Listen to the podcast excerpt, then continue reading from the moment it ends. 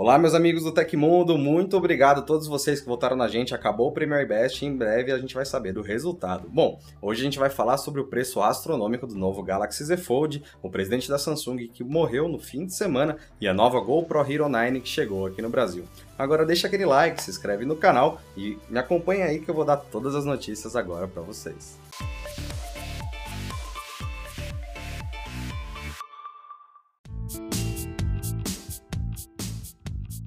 Faleceu no último sábado, dia 24, o presidente da Samsung, Lee Kun-hee, aos 78 anos de idade. Ele estava hospitalizado em Seul, na Coreia do Norte, e morreu acompanhado de seus familiares. A causa da morte não foi revelada. De acordo com a Bloomberg, a Samsung confirmou o falecimento do presidente que empurrou a empresa sul-coreana a ser líder no mercado de eletrônicos. A SEMI ainda divulgou a seguinte mensagem: O presidente Lee foi um verdadeiro visionário que transformou a Samsung no inovador líder mundial e potência industrial de uma empresa local. Seu legado será eterno. Vale lembrar que em 2014, Lee Kun-hee foi hospitalizado após sofrer um ataque cardíaco. Na época, ele recebeu um procedimento para evitar a geração de material tóxico nos vasos sanguíneos ao desacelerar o metabolismo. Além disso, nos anos 90, o então presidente da Samsung se recuperou de um câncer pulmonar.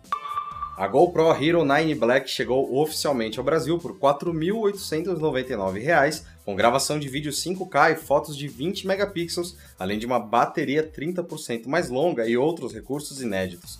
Para anunciar o lançamento, a GoPro vai realizar um sorteio do modelo, além de um kit completo com mala de viagem, mochila, acessórios e roupa de marca. Para participar, basta acessar o site goprobr.com/sorteio, preencher os dados solicitados e seguir o perfil @gopro no Instagram. Segundo informações oficiais, a GoPro Hero 9 Black poderá ser comprada a partir da quinta-feira, dia 29. A câmera possui estabilização de vídeo Hyper Smooth 3.0 de última geração, com nivelamento de horizonte direto na câmera. O display traseiro foi ampliado para 2,27 polegadas e suporta zoom de toque, enquanto o novo display colorido frontal com 1,4 polegadas tem visualização em tempo real e modo de status. Mais detalhes sobre a nova câmera você encontra lá no site do Tecmundo. O iPhone 12 está chegando na mão de todo mundo e, junto com os reviews positivos, reviews negativos também estão chegando. Segundo o site Gizmo China, o mais preocupante veio de um blogueiro chinês chamado Li Feng. Ele visitou uma Apple Store local e notou que vários dos aparelhos no mostruário estavam bastante desgastados, com falhas visíveis nas laterais, o que pode indicar que a tinta que cobre a borda metálica do dispositivo não aguenta tal intensidade de contato. O segundo relato vem de Max Weibeck, jornalista especializado veterano que trabalha para o Android Police. No último sábado, dia 24, ele publicou em seu perfil no Twitter uma imagem que mostra o vidro que protege o módulo traseiro da câmera já quebrado. Segundo ele, o telefone nem sequer caiu ou sofreu uma pancada direta. Eu literalmente só coloquei ele em uma mesa posicionado para baixo e quando olhei, o vidro já estava quebrado. Eu fico tranquilo admitindo quando quebro algo. Não fui eu que fiz isso, disse o jornalista, né? Por enquanto, a Apple não se manifestou sobre o caso. Depois que a cofundadora do Nubank, Cristina Junqueira, foi às redes sociais se retratar pela repercussão negativa de sua entrevista ao programa Roda Viva na última segunda-feira, dia 19, a empresa postou em seu site uma carta assinada pelos três fundadores, se desculpando pela forma com a qual a VP falou sobre a diversidade racial na companhia. Os dirigentes da empresa reconhecem na declaração oficial que acabaram se acomodando com o progresso dos primeiros anos da startup. O banco foi fundado em maio de 2013, que se refletia em estatísticas de igualdade de gênero e LGBTQIA+, que repetidas mascaravam a necessidade urgente de posicionamento ativo também na pauta antirracista. Com isso, o Nubank reconhece ter perdido a humildade que caracteriza a principal filosofia da empresa, entender velhos problemas com novas soluções e mentalidade inovadora. Após passar os últimos dias conversando com a comunidade negra de Nubankers e ativistas externos, a empresa firmou uma parceria com o Instituto Identidades do Brasil como um primeiro passo nessa jornada de aprendizado e transformação, com visitas a promover a igualdade racial dentro da Nubank.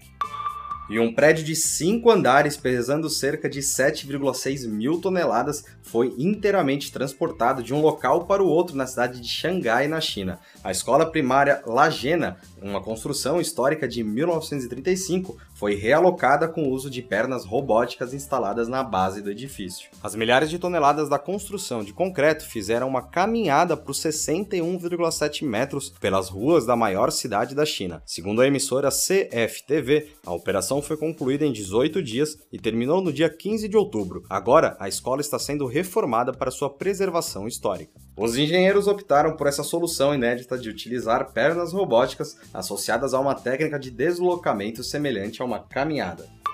A Samsung anuncia nesta segunda-feira, dia 26, o início da pré-venda do modelo mais recente de sua linha de celulares dobráveis, o Galaxy Z Fold 2 5G aqui no Brasil. O evento vai durar até o dia 12 de novembro e acompanha uma promoção limitada que presenteará os compradores com o relógio inteligente Galaxy Watch 3 e um fone de ouvido sem fio Galaxy Buds Live. O Galaxy Z Fold 2 5G é da terceira geração de celulares dobráveis da marca, sucedendo os modelos Fold e Z Flip. O aparelho traz um display externo maior, com 6,2 polegadas, enquanto o interno agora apresenta 7,6 polegadas com bordas menores. O Galaxy Z Fold 2 já está disponível para pré-compra nas lojas e site oficial da Samsung, com preço sugerido de R$ 13.999, disponíveis nas cores Mystic Black e Mystic Bronze. Baratinho, né? Vai comprar? Comenta aí embaixo.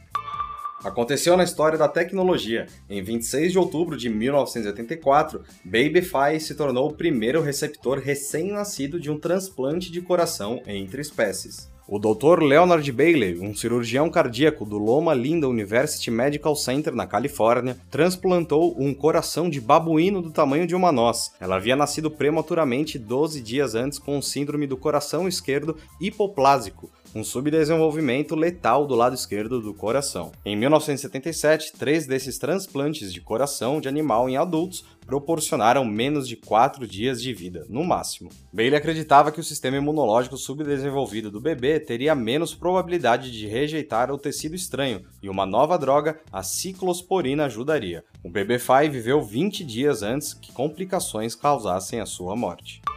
E essas foram as notícias do Hoje no Tecmundo dessa segunda-feira. O programa vai ao ar de segunda a sexta, sempre no fim do dia. Os links e tempos de todas as notícias que a gente deu aqui estão no comentário fixado no YouTube e na descrição do episódio nas plataformas de áudio. Quem quiser assinar o programa como podcast, os links estão na descrição do vídeo. Aqui quem fala é o Felipe Paião e amanhã tem mais. Você pode me encontrar lá no Twitter pela Felipe Paião. Espero que vocês continuem seguindo as recomendações da Organização Mundial da Saúde. Um abração e até amanhã.